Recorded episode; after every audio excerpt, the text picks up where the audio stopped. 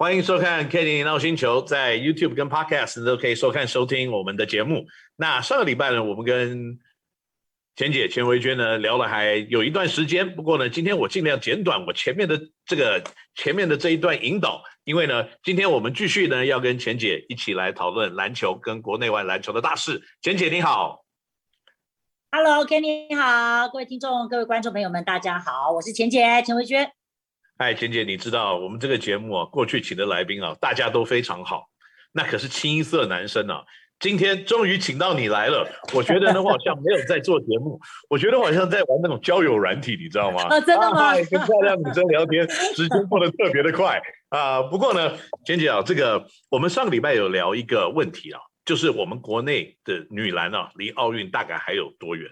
那您刚你有提过，嗯、就在大专的时代里面呢，我们可以。跟全世界所有最强的大专生竞争，可是到了成人以后呢，我们的竞争力就开始下滑了。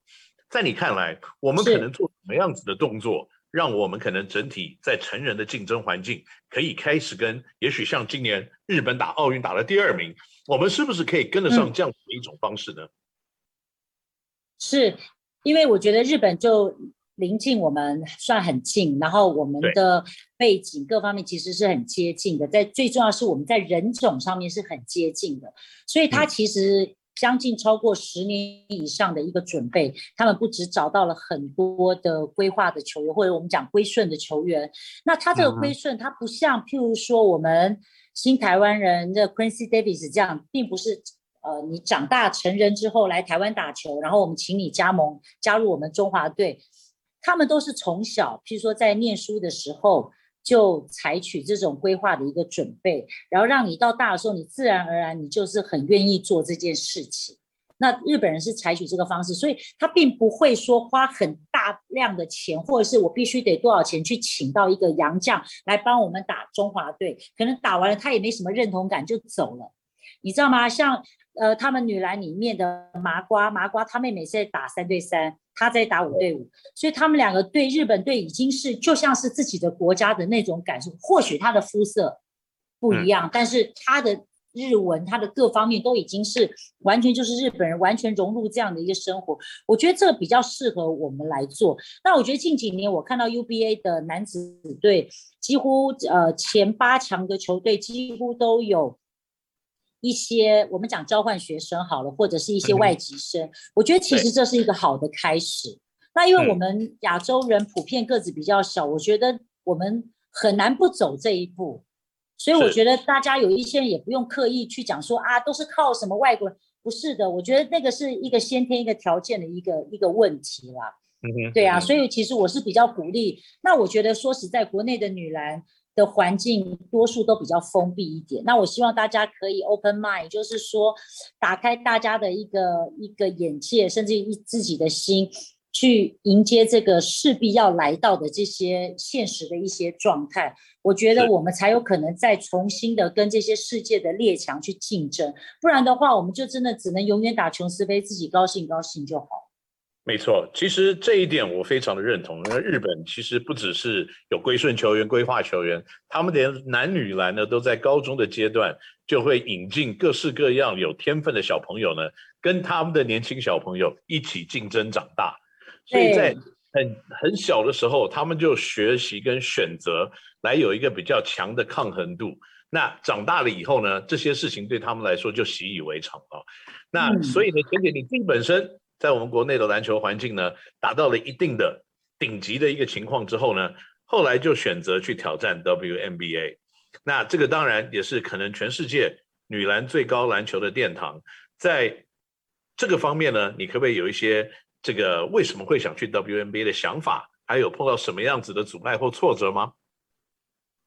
其实，呃，我觉得我当时的脚步快了一点。说实在的，嗯、现在的 NBA 一直一直大量的寻求这个其他州，就是五大洲的一些呃，就是进入到不同的国家里面去，他们需要寻求很多海外的一些资源，就是一些球员、一些来源。嗯、那可是我当时是 WNBA 的草创第一年，那其实我觉得那个时候他们只想做好，把这个。这个产品，就是 WNBA 这个产品把它做好。所以有了好有了之后才，才才慢慢的可以扩展。所以我的意思说，我觉得我当时太快去做这件事情。不过我觉得就是因为第一个人，就是第一年，我觉得才会让我更更想去做这件事情。因为我觉得很多事情你不去做第一个人挑战，我不认为后面有人会去做这件事情。现在我们的这个高中生的张绿兰，他就他说他他只要打中华队跟出国去打球。他说他以后毕业之后，高中毕业那就很好啊。我的意思就是说，记录就是要被被突破，就是要被被超越的，这才叫记录。嗯，不然这边高悬个半天，嗯嗯、大家还是朝那个方向去去突破嘛。对啊，那当然，我觉得最终我我没有去打 WNBA，不管我我最后有没有选上，有选上我没有去，我就是没去。所以我真的希望未来会有人能够往那个方向去。真的去做到可以成为 WNBA 里面的一份子吧，很棒，很棒。这种超越自己、突破自己的这种想法，一直是我们国内的运动员一定要有的一些目标。那在这条路上呢，我相信去美国应该有很多有趣的事情发生。那你可不可以跟我们分享一下中间有什么一些过程或事件呢？让你觉得你到现在还是记忆犹新的？哦，我跟你讲，我我我那那一那一趟旅行两个礼拜，我旁边跟了两个男生，啊、这两个大男生都是我这个 sponsor Nike 公司的同事，一个要负责去、啊、去跟这些教练跟那些球团去 social，一个要帮我翻译。然后这两个礼拜我，我我每天都跟他们朝夕相处，早上训练，下午训练，晚上比赛，然后很累，然后呢带一两百人同时在训练，然后呢。到后来挂掉的有一坨拉骨，我的体能还算不错。然后每天晚上到房间的时候，我还要负责写心得，然后再用传真，以前是传真传回台湾。结果我们那两个大男生累的都在睡，都都睡着，每次都我后来再慢慢的把房门关起来才回去睡觉。所以其实。虽然我在场上拼，但他们两个也很累。然后呢，那个那个革命情感到后来，我在机场累到我，我竟然跟我那个其中一个同事说：“如果我四十岁没有结婚，我就嫁给你。”哈哈！真的真的笑死，因为那时候真的觉得很感动，他们这样陪着我去做这件事情。而且你知道，Kenny，我那时候有一个感受就是，呃。我在训练中的时候，其实我表现的还不错，因为我东方人嘛，并不多，所以其实还蛮显眼的。对。可是，一到五对五的时候，就是要 team work 的时候，我都拿不到球。对。然后呢，我的翻译就说：“你就喊爆爆爆！”我就喊爆，我喊了一整个晚上也没来半个球。为什么呢？Kenny，你也知道，譬如说，我现在分被分组打散了之后。谁是谁？有些人不认识，那有些人认识。那他们，他们最重要，马上就会问你什么学校毕业的？他说：“哦，我维吉尼亚。哦，我 LA、嗯。我是哪里毕业的？我 Stanford，。那变成我是跟你前后期的学姐学妹。哇塞，我就传给你，你传给我，你知道吗？就两个人在那，我们俩花着穿的彩虹里，就你传给我，我传给你，这样。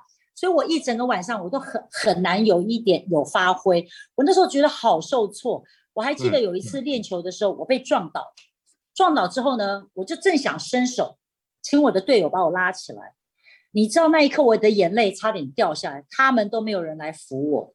对，就是我有一个感受，就是说这就是战场，我不止面对的是我的敌人，我的对手，连我自己的队友也是我竞争的对手。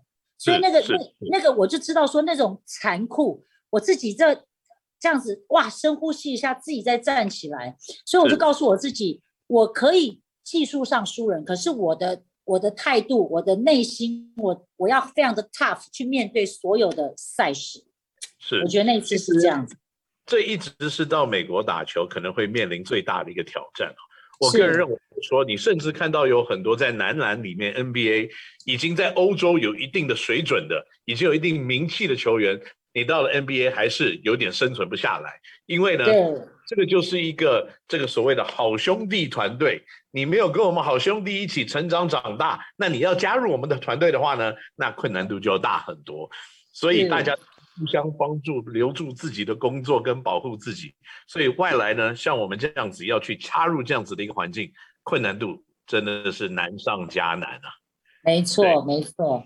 不过呢。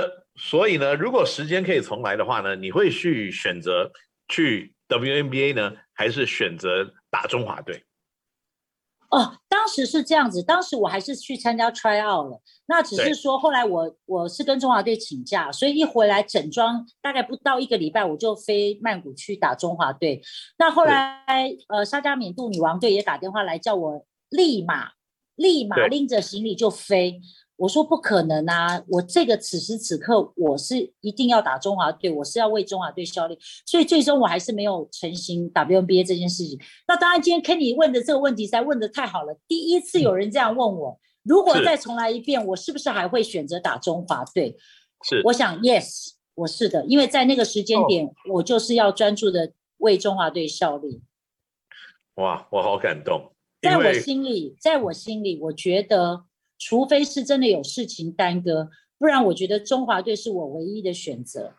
譬如说我我现在要带队出去比赛，回来我可能打不到全运会，我觉得那没关系，因为我觉得全运会还有很多次，中华队可能就这一次。